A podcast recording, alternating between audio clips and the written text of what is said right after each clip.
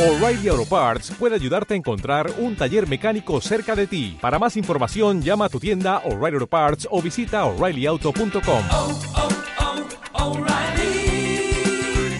oh, Parts. Estamos en comunicación telefónica, sí, con un experto argentino del Medio Oriente, Rubén Paredes Rodríguez. Muchísimas gracias, Rubén, por estar en la pregunta sin fin. Hola, buenas tardes, gracias por llamar.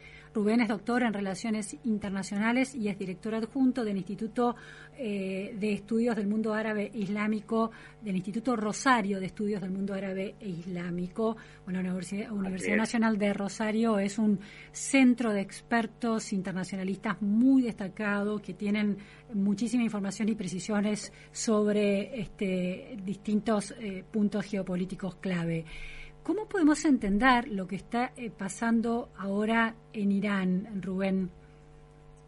Sí, bueno, eh, claramente la noticia de la muerte de Maesa Amini terminó de hacer eclosión cuando el propio gobierno de Irán da cuenta de que murió por un ataque al corazón y claramente la familia eh, sostuvo lo contrario eh, y en más Naciones Unidas va, va, a dar apoyo a la familia diciendo de que la joven fue eh, golpeada antes de ingresar a lo que sería a, a, la, a la comisaría en este Rubén, caso en una si ciudad das, del Kurdistán Si me das eh, unos segundos, lo escuchamos al presidente de Irán hablar sobre este caso. Sí. A ver. رخدادی است که در دست بررسی است و اونچه که نسبت به es un hecho que se investiga, se refiere al asesinato, o a la muerte de este joven, y se atribuye que le haya ocurrido a una señora. Y lo que se habla hoy, se habla frente a su muerte. Si hay culpa de alguna parte, lo, hay que investigarlo. Me comuniqué con su familia, la familia de la fallecida, en una primera oportunidad y les aseguré, aseguré personalmente que continuaremos investigando ese incidente. Cuando estos incidentes ocurren en todo el mundo, se les debe aplicar el mismo estándar solicitar investigaciones solo sobre este tema. ¿Por qué no pedir lo mismo para aquellos que pierdan las vidas en manos de las fuerzas del orden en todo Occidente, en Europa, en América del Norte, en Estados Unidos? Aquellos que sufren palizas injustas, ¿por qué no hay investigaciones a continuación? Bueno, estas eran las preguntas que las eh, preguntas, las eh, declaraciones que hacía en el discurso el presidente de Irán, eh, un poco cuestionando las democracias occidentales que están juzgando duramente esta situación y tomando partido en favor de los manifestantes. Entonces decíamos, sí. No, él, perdón, él decía de- en- también de que eh, Occidente tiene un doble rasero, de que pone atención en lo que pasó en Irán, pero no tiene en cuenta lo que pasa en determinadas minorías o, eh, grupos en distintos países eh, eh, occidentales. Eso ha sido una, una excusa por parte de, de- Irán durante muchísimo tiempo, de eh, tratar de encontrar afuera la responsabilidad de los sucesos que ocurren en el interior del país se ha visto ya en otras movilizaciones, como la del año eh, 2009, que fue muy importante y que se cobró la vida de 321 i- e iraníes. Este, estamos hablando de números que ni siquiera son oficiales porque claro. se reconstruyen a partir de organismos eh, o, o- o organizaciones internacionales no gubernamentales como Human Rights Watch en este caso. Claro. En el caso de, de, de, la- de esta chica, como muy bien decías, el pretexto es precisamente el control de la policía de la orientación o lo que se conoce como el Ministerio de la Virtud, que claramente tiene un control en la vía pública acerca de cómo la mujer debe transitar, debe vestir, etcétera, que en los últimos años se fue relajando, porque las imágenes que nosotros podemos tener de un Irán revolucionario en el año 79 con una mujer usando el yador, que es la túnica negra, pasó a utilizar el, el hijab, que es, el, es un pañuelo que Claro. cubre lo que es el cabello. Rubén, me Sin quiero, embargo- me quiero retener antes de que sigas Sí. en, en esa en esa línea cronológica, porque uno tiene imágenes de Irán antes de que el régimen teocrático se instalara en el 79, ¿sí? ¿era a fines de los 70? ¿En qué año dijiste? 79. 79 de mujeres muy modernas, parecía una democracia occidental, con pantalones, tomando un trago, fumando, en una actitud completamente relajada en las playas con bikini. Y después eh, pasan estas imágenes del 79 en adelante de mujeres tapadas de los pies a la cabeza, bueno, y ahora con este velo que cubre la cabeza pero deja un poco más al descubierto. Ahora, ¿qué pasó con las mujeres en todos estos años desde la llegada del régimen teocrático? En Afganistán sabemos que no pueden ir a la escuela, no pueden estudiar. ¿Qué está pasando en Irán?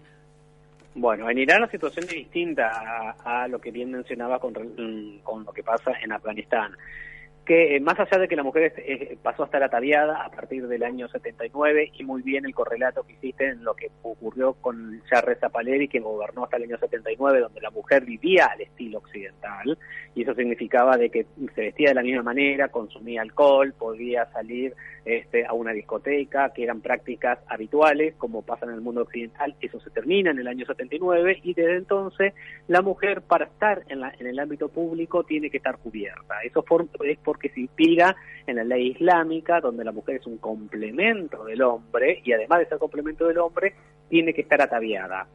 La forma que ah, tomó Irán a partir del año 81, cuando esto lo, convierte en una ley positiva, fue a través del empleo del yador, que es la túnica negra, que es lo que popularizó al Irán revolucionario, ¿no? Sin embargo, esta práctica se fue dejando de lado, dejando el yador exclusivamente en los sectores, vamos a decir, o conservadores o del interior de lo que sería eh, Irán por el uso de lo que sería ropa holgada eh, al estilo occidental, pero con lo que es el, el, el pero con la característica de que este hijaz ha, ha ido flexibilizando pero eh, en el, con este último gobierno, como bien mencionaba de Raisi, se vuelve a poner el acento en las prácticas conservadoras. ¿Y esto qué significa?